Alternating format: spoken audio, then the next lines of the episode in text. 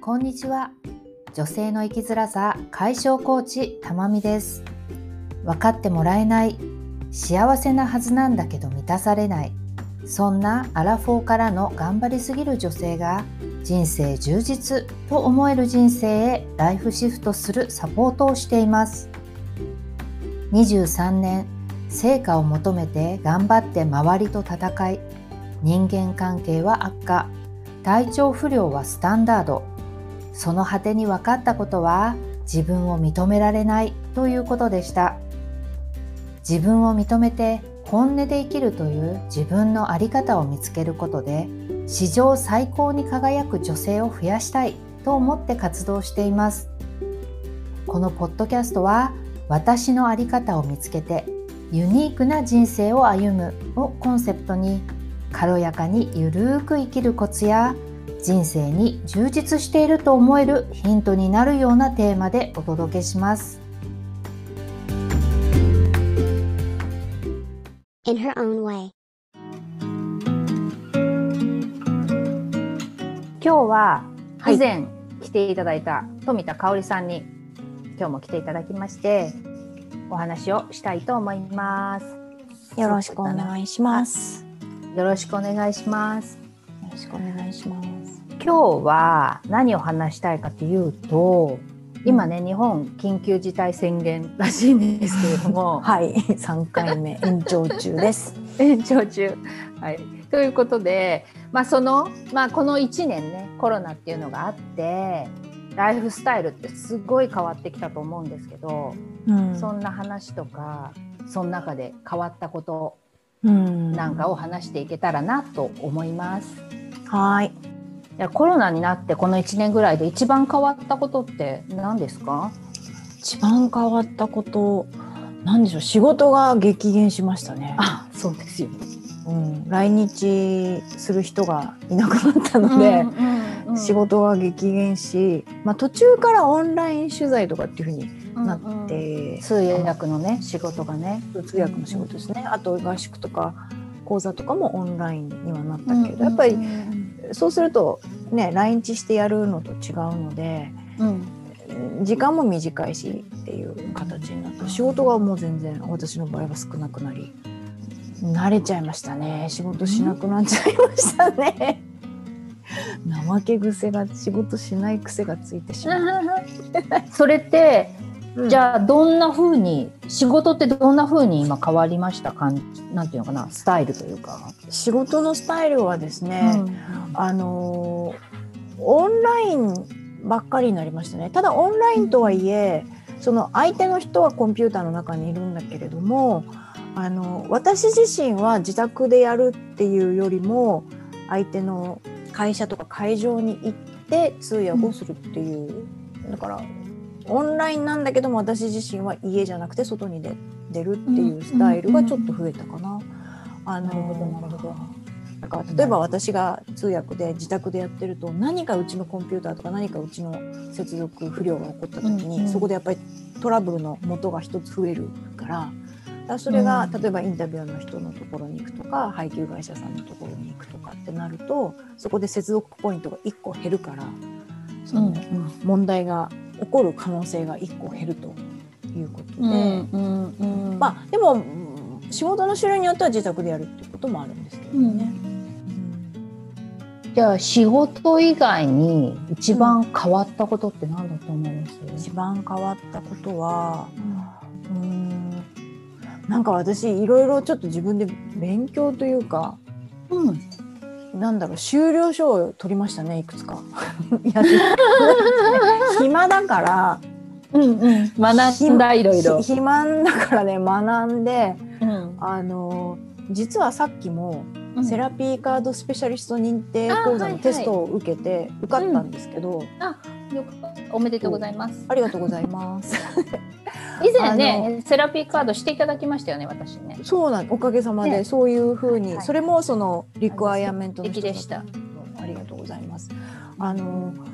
緊急事態宣言でその自分もあんまり電車に乗りたくないなっていう、うん、去年の3月ぐらいかな。外に出ることもできないし仕事もないし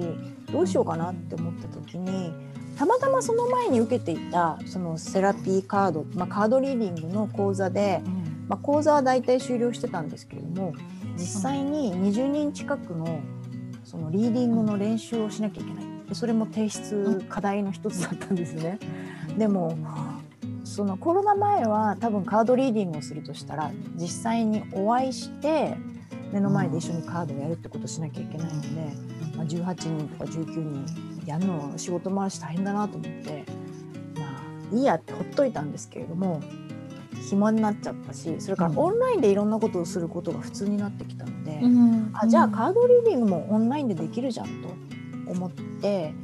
で誰かやってくれる人いるかな？相手になってくるモニターになってくる人いるかな？あんまりいないかもしれないけどと思ってちょっと募集したらあっという間に埋まってしまい、うんうん、で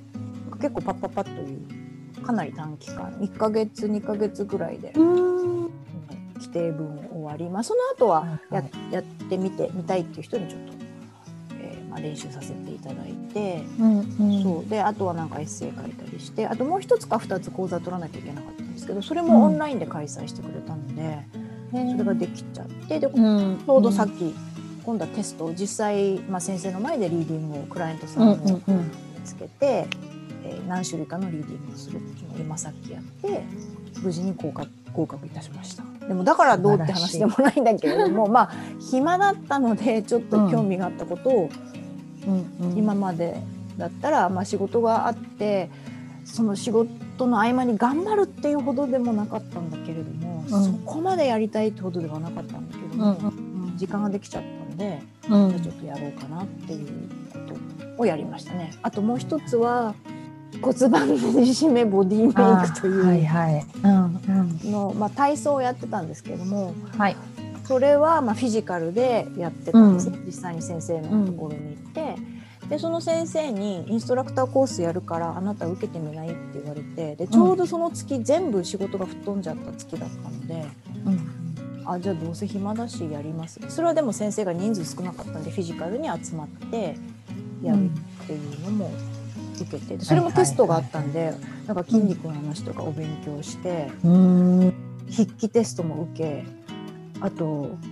先生たちの前で実実際にインストラクションしてみるみたいな、うん、20分ぐらいこの動きとこの動きを教えなさいとかっていうのをやらされ、うん、でもそれも一応修了書いただいたんですよね。でそれを使って今オンラインとかで教え始めてる人もいるんだけど私はまだまだうん、ちょっと人様に教えられるほどではないなと思ってはいるんで、まあでも少しずつまた他の先生に教わりながら、うん。うん、まだまだ足りないっていうことが分かったので今、はいはい、さらに勉強。それはまあフィジカルにやってるんですけどもでもそれも、多分暇になっちゃったから、で体も動かしたいしっていうのもあり。うんうんうん、だからもういろんな暇つぶしをしましたね。暇つぶし。暇つぶし。だからなんだろう普通に仕事をしてて忙しい時だったらばわざわざちょっと仕事の合間を縫ってやるほどでもないけれども、っていう、うん、まあ、ちょっと興味があるけれど、はいはいはいはい。まあ、時間あるからちょっとやろうかぐらいなレベルの興味だったものをなんか認定証を取ってしまいました。うん、あとねなんかたたまたま知り合いが、私昔アルゼンチン単語をよく踊ってたんですけど、うんうんうん、まあ、ちょっと今ねまさに密なので、まあ、少しは踊りを再開してる人もいるけれども全然ちょっと嫌だ私は踊りたくない。っていう時にその単語についての単語のいろんな巨匠の自伝伝記とかを現象を、スペイン語の本を読みませんかっていう読書会みたいのがあってスペイン語でスペイン語で。で最初は日本語訳がついてるものだったの。で、どっかの雑誌に載ってたので、まあ、それをみんなで読んでたんだけども、うん、その後にもう日本語訳もない現象をみんなで購読しましょうっていうのをやって、だから半年ぐらいかけて、まあ、2週間に1遍ぐらい、週末。でそれはブエノスアイレスに住んでる人とか一時ニューヨークに住んでる人とか、でもこれもほらオンラインなのでだから岡山に住んでる人とか、各地の人、まあ、みんな日本の人なんだけど週2週間に1遍ぐらいオンラインで集まって読みましょうっていうのをなんかやっててまだ1冊が終わってもう1冊やり始めるところ。なのでなんかオンラインでやっったり、そのオンラインで集まるっていうことがもうし始めましたね。うん、それ当たり前になってきましたよね。オンラインすごく当たり前になってきましたね。前だったらなんかわざわざオンラインでお願いするのちょっと失礼かなみたいな感じだったのが、うんうん、じゃあちょっとオンラインでやりましょうっていうのが、すごく気軽にできるよう私なんか、うん、特にね私なんか海外に住んでいると、うん、日本で何かそういうことがあったとしてももしこう直接行かなきゃいけないものっていうのは全部できなかったんですよね。だけどオンラインになったから今何でもできるというか、うんうんうん、日本語で何かができるっていうのはすごい大きいなとそれは便利ですよね。なんか、まあ、東京に住んでるといろんなことが東京で起こってはいたから、フィジカルに出かけられはするんだけれども、うん、か逆に地方の人とかが気軽に来れる。そうだよね。のがすごくいいとかって言ってるし、あとそうやってね、いろんな国の人が、まあ、時間合わせるのちょっとあれだけど時差があるから。ねまあ玉美さんも時差あるかもしれないけども、でもオンラインだったらあんまりその距離を気にせずに集まれるっていうのはすごくいいな、そこは本当に気軽にできるようになったのはいいところかなと思って。人間関係ってなんか変化ありました？人間関係は、うん、なんかほら直接会えないし前はね直接会ってなんかこうご飯を食べるとかどこか一緒に行くとかしてたと思うんだけれども、そういうことがあまりできなくなったのかな。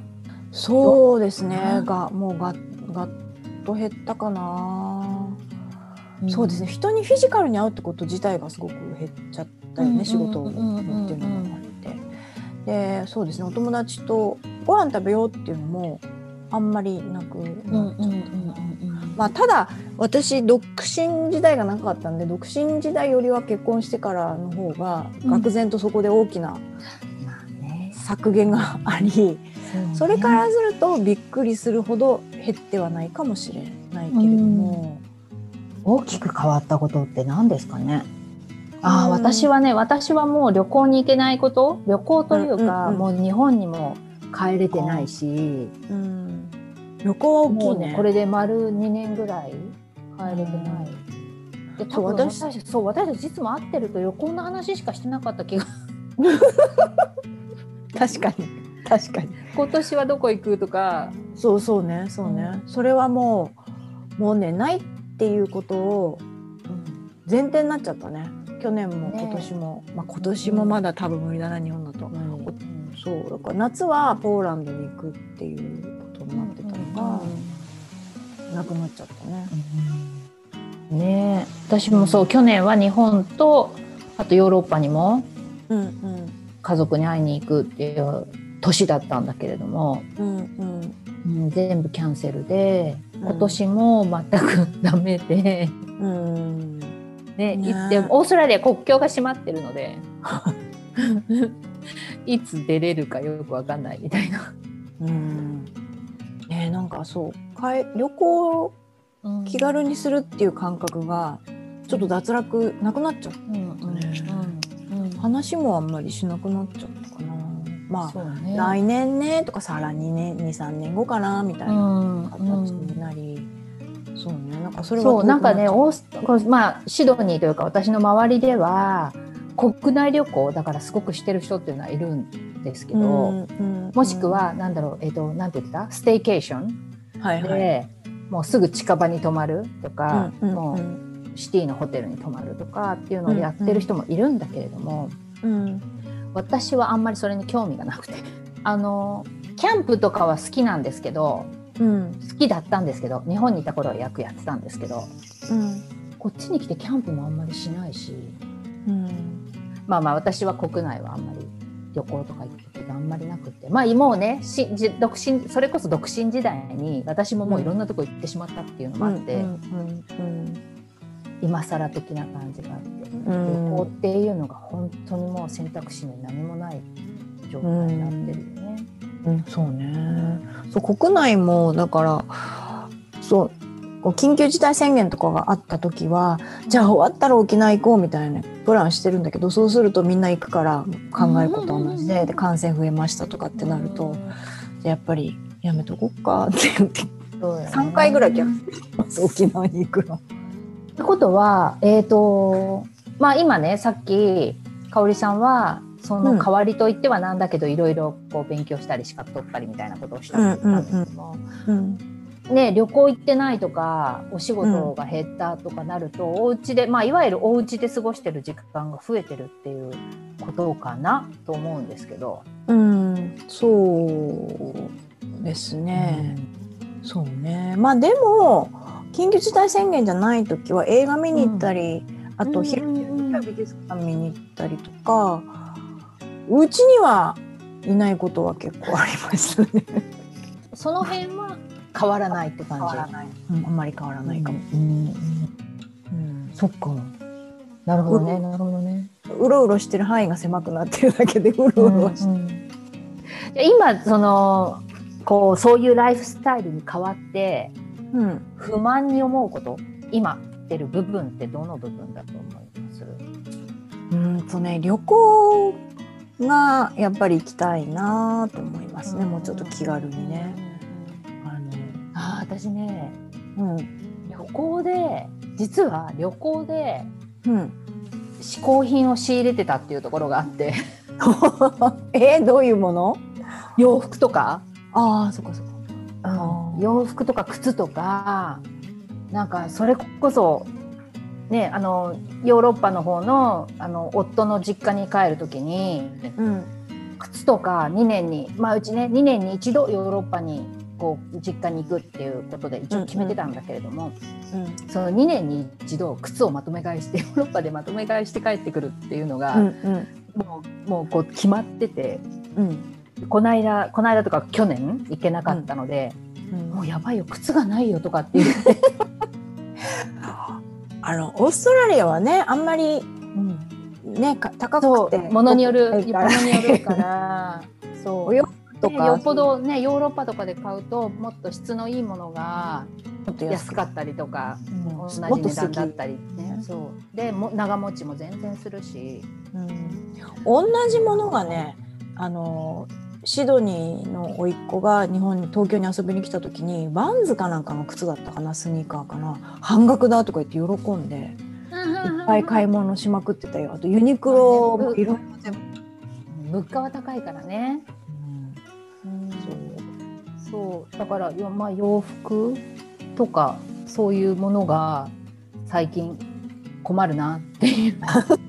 東京はね安いからいいですよ。うんそう。なんかだからここで買えるものはいいんだけどもうん買えないものうん、っていうのが2年さすがに2年どこにも行けないってなるとうん。何かしら考えていかなきゃいけない。あの代わりを考えていかなきゃいけないってうんいうのをうんうんちょこちょこと感じる。代わり。だからねだから私あの洋服自分で作ったりとか。ああ去年。去年結構私自分で洋服を作ったんです素晴らしい。そう。なぜかっていうと自分のそうそうそう。自分のこう気に入ったデザインのものがここで見つけられないからうん。って言ってこう今までの好きなやつのデザインをちょっと真似した感じでうん、洋服を作ったりとかっていうのをしてましたねそれ。本当に発明の母でね必要はね。そうそう。なんか他になんか今そういう困何不満？今の状況で。不満。私ね仕事は別になんだろうみんながしててしてないと焦るんだけど忙しい人は忙しくしてると思うんだけれどもまあ私みたいに来日した人の通訳ってもなくてしょうがないよねみたいな感じなので。もちろんお金は減ってるんだけれども、まあ、毎日の生活には、まあ、どうにかやってるので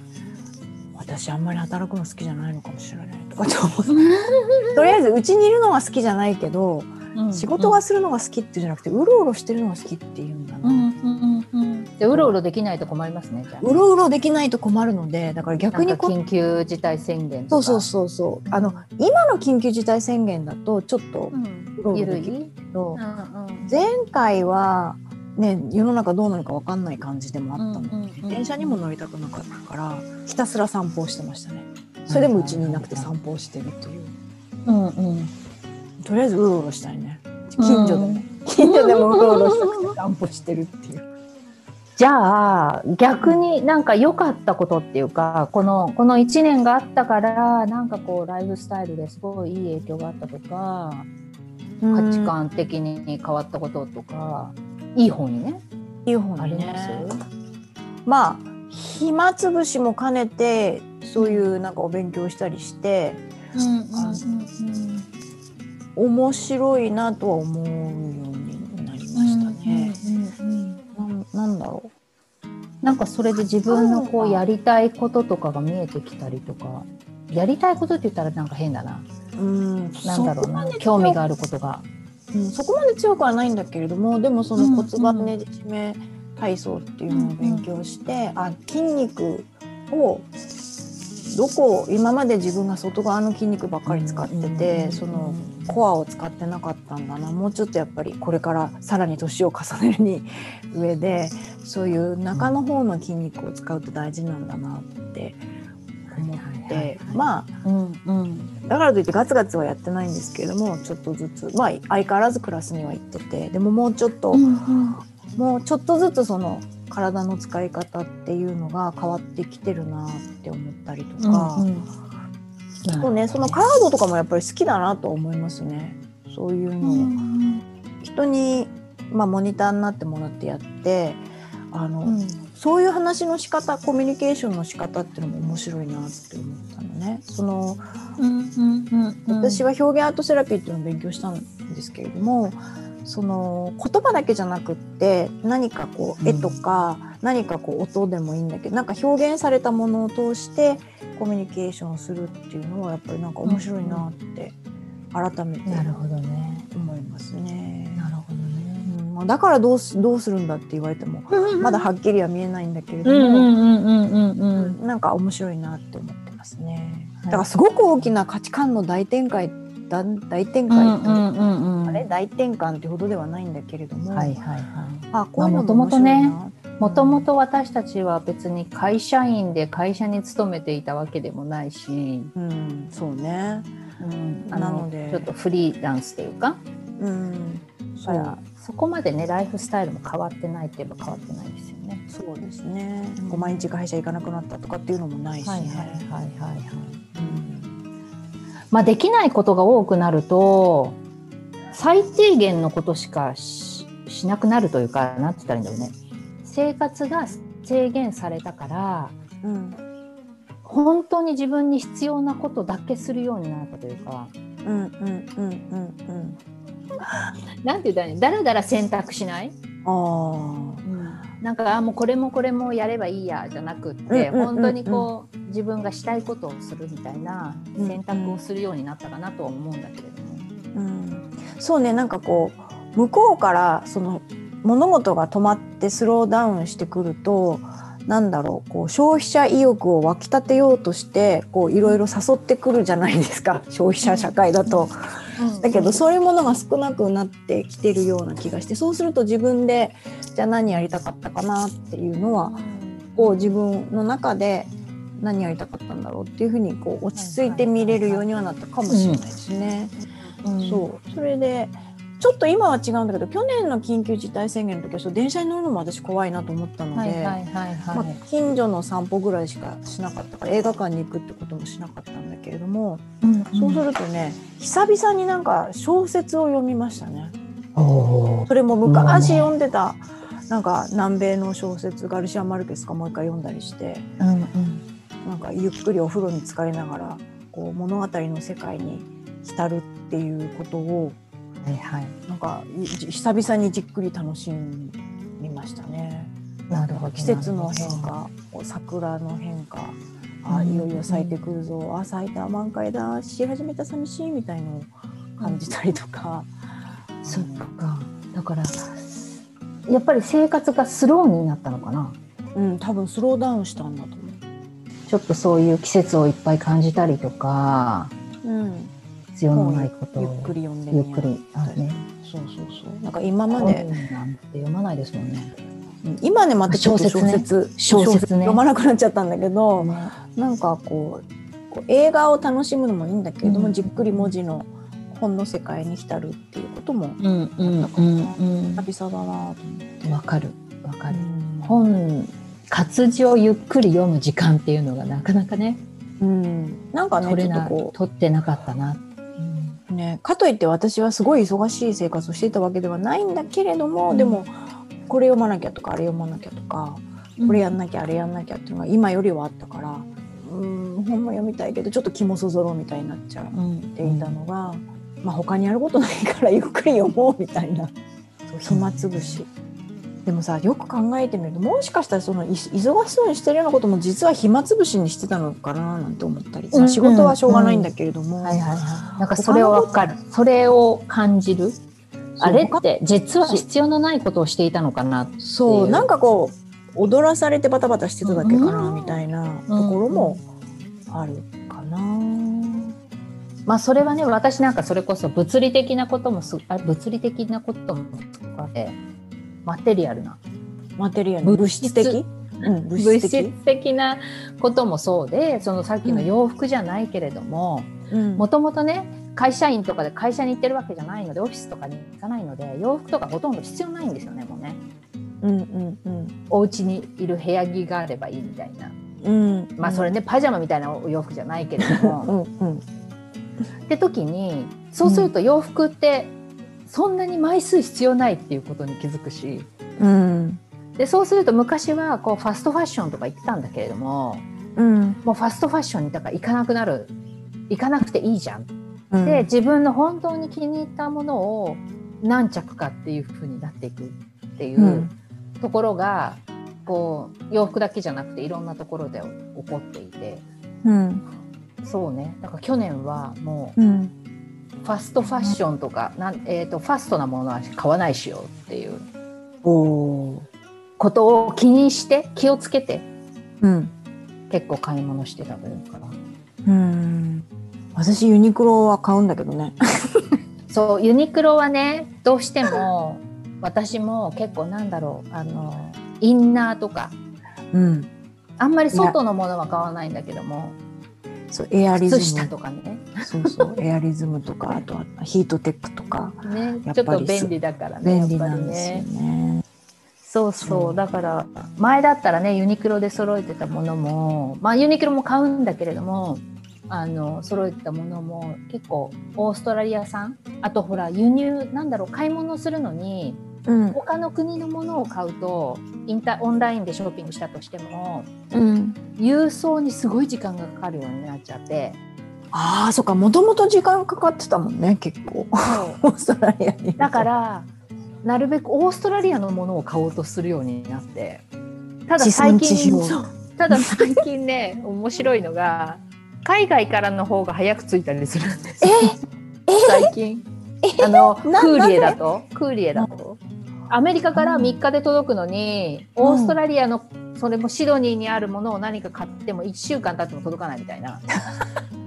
なんで？みたいな感じなんだけどでもまあそのねこういろんなところに特にアジアにあるようなものを買うっていうのはしなくなって。で結構オーストラリア産みたいな。産というか、オーストラリアのものを買うようになったっていうのをなんかねそういうのはね東京っていうか多分日本全部そうなのかもしれないけれども、うん、デリバリーが早いんですよ。だからね夜頼んで朝来ちゃったりとか最初、ね、シドニーから戻った時すっごい感激してたんだけどそれが当たり前になっちゃってよくないなと思いつつでもね便利なんですよね。日本はねっていうか東京は便利なんです。便利すぎてなんかちょっといいいいような悪いようなところもあるが でもあそうでも去年のその緊急時今のね緊急事態宣言は結構緩いのでお店も開いてるし、去年の3月だか4月の時はかなり厳しくていろんなものが閉まっていて、うんうん、その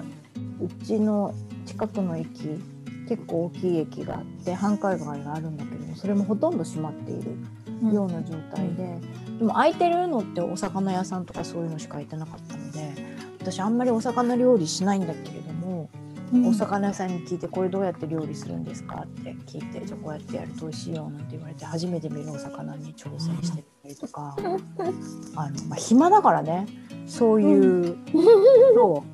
お魚屋さんに今日何があるんだろうみたいのを楽しみにして。やったりとかしてましたね。そっかまあ、だから個人的にはねなんかこうたくさんの人がこうスローライフにちょっと移行してるのかなと思って、うん。私的にはちょっと嬉しいかなっていうのもあるんだけどね。ね。なんだろう。スローライフっていうか暇つぶしの仕方が。そう忙しいと思ったら実は暇つぶしのくせに忙しいって思ってたのかなってね、うんうん今は意識してこれ暇つぶしだよねって思いながらやってる。でもだから逆にこれ暇つぶしって思ってるとゆっくり楽しめるうんうんうんうんうんうん。気がするかな。前はなんかやらなきゃいけないような気がしてたけどよくよく考えるとそれ暇つぶしじゃんって今思うんですけどね。ちょっとすぐ例は思いつかないんだけれども、うんうんうん。うんなんか周りがバタバタしててなんとなく一緒にバタバタしてる気分になってただけで、うんうん。うん、本当に必要なことじゃなかったんじゃないかな、なるほうん、まあそうねスローライフになってきたのかな。ね日本まだまだ緊急事態宣言続きますけど、なんかね。あまあねただこの週末で終わればいいですよね。ねどうなんでしょうね延長の話がいっぱい出てますけれどもそして来月まで延長してその次の月にはオリンピックが始まるんでしょうかねえどうなんでしょうね。なんだかとっても変な感じがしますね。ねありがたいことにあのオーストラリアコロナはほとんどないのでね。うん多分感覚が全然違うんだろうなと思って。うん、まあ出かけないのは出かけないですけどね。厳しいし多分みんなの感覚が一人でも出たら一人感染が出たっていう感じでしょ、うん。オーストラリアうんそう日本だと一人ぐらいだとあそうですか、うん、去年の段階だったら「えーあの人感染したんだって」みたいな感じだったけども、うん。今は。オーストラリア一人出るともうあのロックダウンになりますからね。でしょ、うん。そうもうもうなんか一人ぐらいじゃ誰も驚かないっていうか、まあね早く落ち着くといいですけどね。うんまあでも落ち着く落ち着かないは別として、うんそれなあの自分なりのこうライフスタイルを見つけてうんいくという見つけていくというかもっと良くしていくっていうことをね。うんもうとりあえず今アベイラブルなものをやってるんでしょうね結局ね。うんうんうんでその優先順位が多分コロナになって変わってきたのかな。うん、なるほどね。日本緊急事態宣言が今週終わるといいなっていう感じで。ねじゃあそんな感じで今日は終わりにしようかなと思います。え。ではでは。えー、でも香織さん今日はありがとうございました。とんでもないです。こちらこそありがとうございました。はい。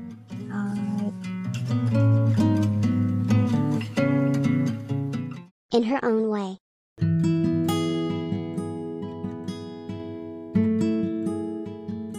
今日のエピソードが今ストレスやモヤモヤを感じている現状から少しでも抜け出すヒントになったと思った方はぜひお友達とシェアしていただくかレビュー、配信登録するをクリックしていただけると嬉しいです。また、ブログでは他にも生きづらさを解消する情報などを発信していますので、ぜひご覧になってみてください。ショーノートのリンク、またはインスタグラム、たまみ .inherownway のバイオにリンクがありますので、そちらをご覧くださいね。では、次回のエピソードでお会いしましょう。最後まで聞いてくださってありがとうございました。